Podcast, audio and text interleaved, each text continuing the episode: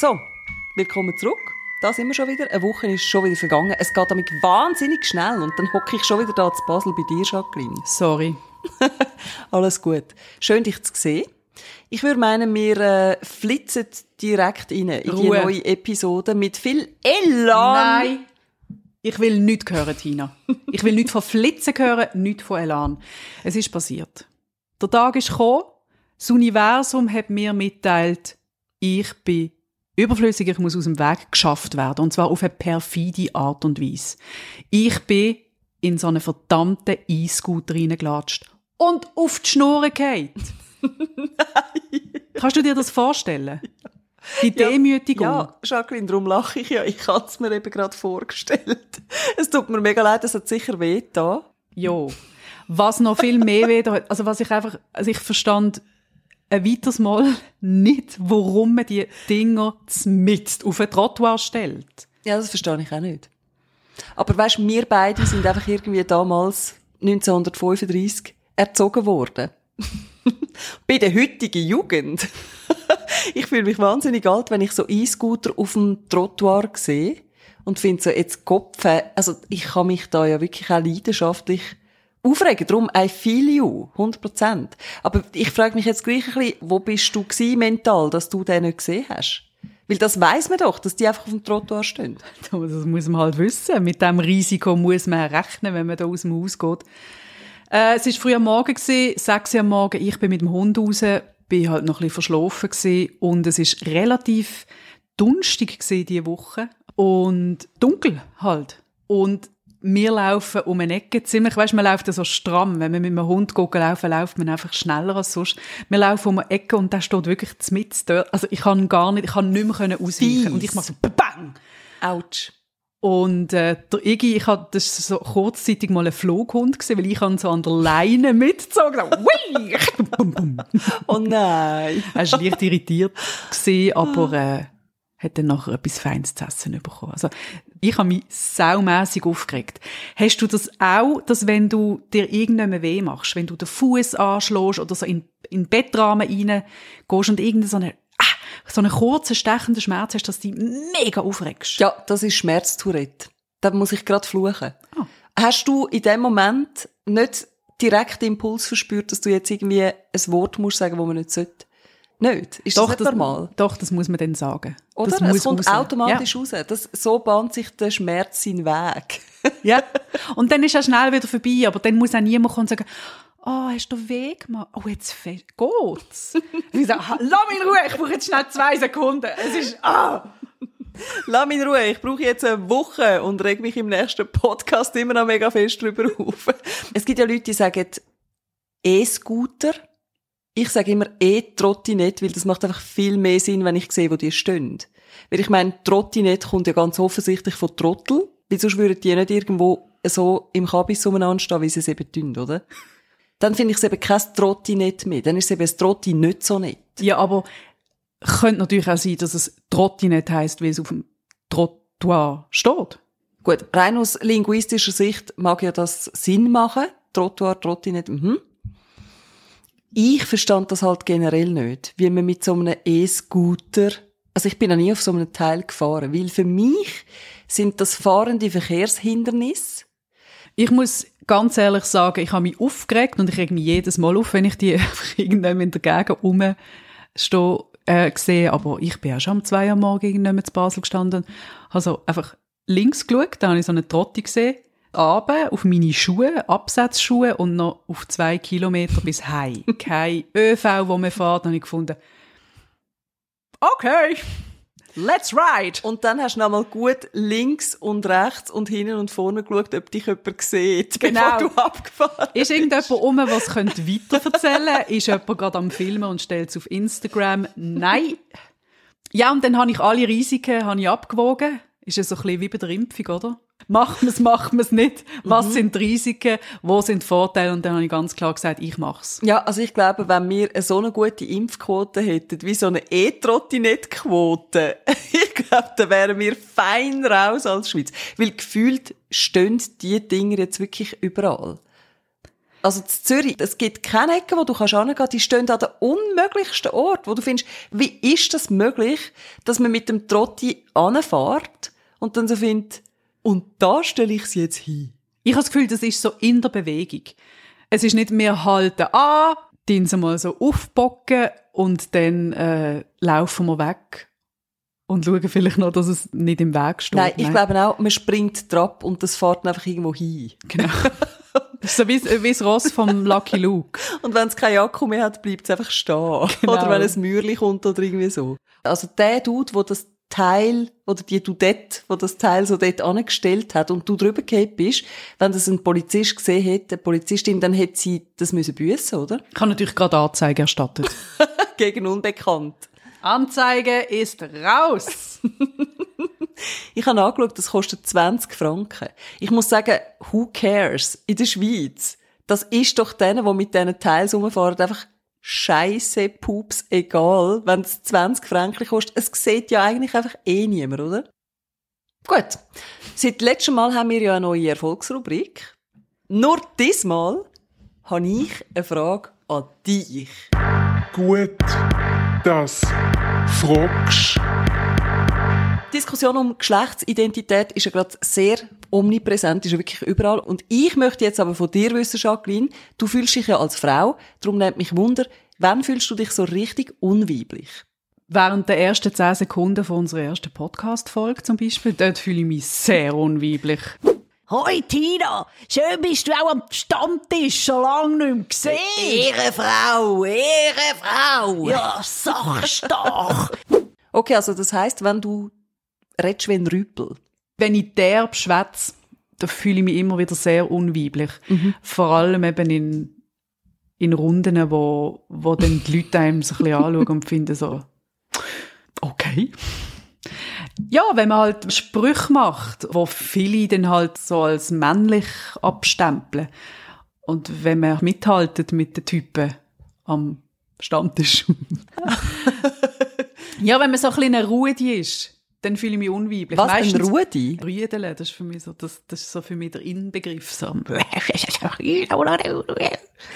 Ja, ich weiß, was du meinst. Für mich ist das Ganze, wenn ich so drüber nachdenke, recht eng verknüpft mit Stereotypen. Also ich persönlich fühle mich unweiblich, wenn ich mich anders verhalte als der Stereotyp von der Frau. Also was die Gesellschaft sagt, das ist weiblich. Also, wenn ich frisch gewaschene, lange Haare habe, schön frisiert, dann fühle ich mich weiblich. Wenn ich ein Kleid habe, was ich sehr gern mache, dann fühle ich mich weiblich.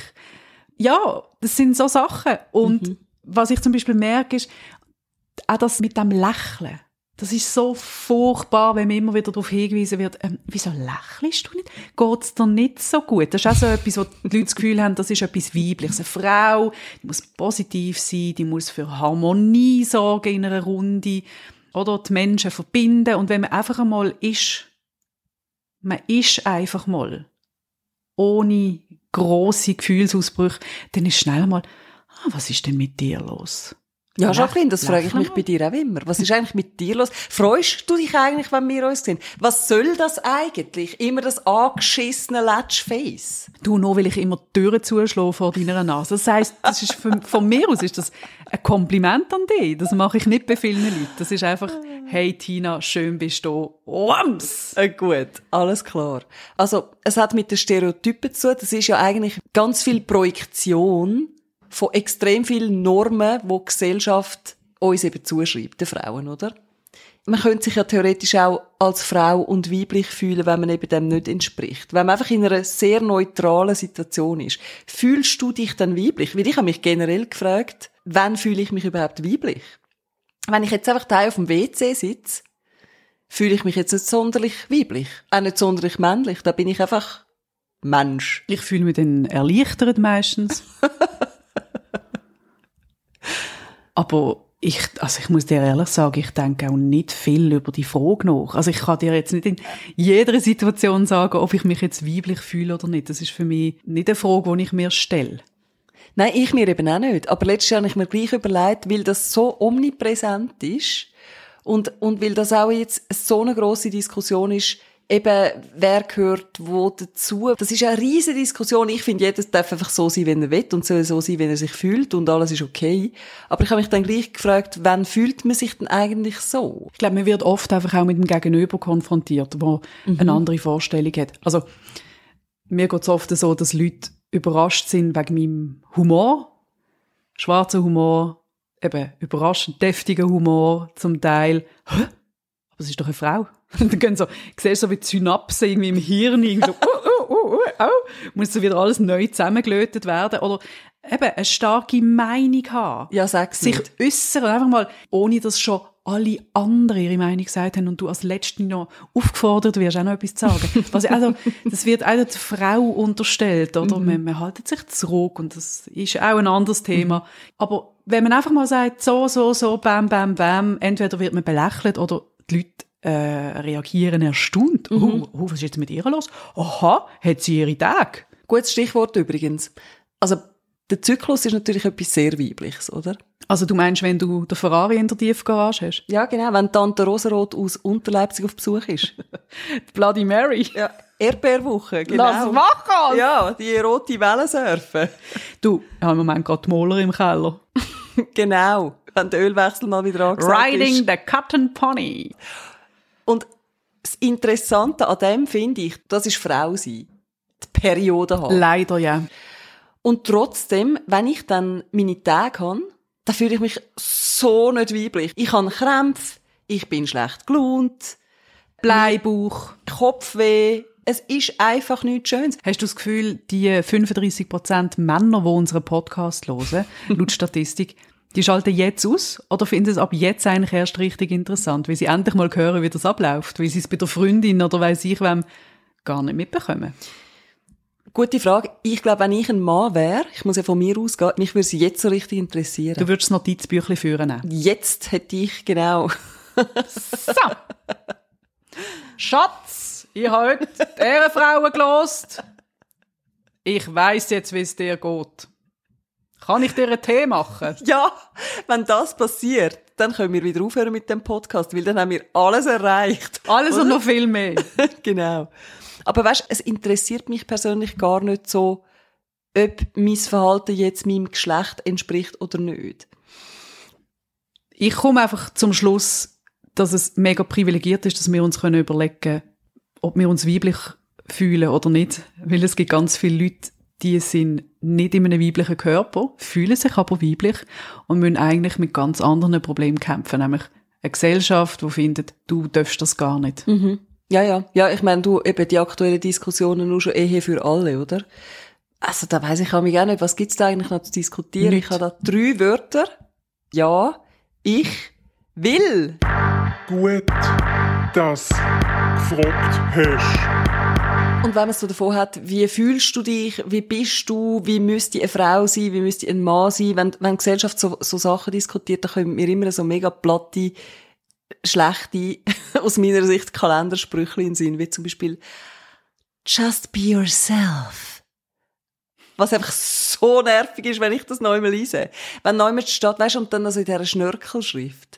Oder? Handlettering. Mit einem Sonnenuntergang im Hintergrund. Ja, los jetzt mal, Lise. Ich habe das in einem Kürzli gelernt und ich habe jetzt so Just be yourself und ich habe schon gerämelt und jetzt schenke ich das meinem Oski. Also ich stricke gerade an einer Decke und ich möchte dort gern reinsticken, go big or go home. Und dann kann ich das daheim, kann ich die Decke, kann ich auf meinem Sofa ausbreiten.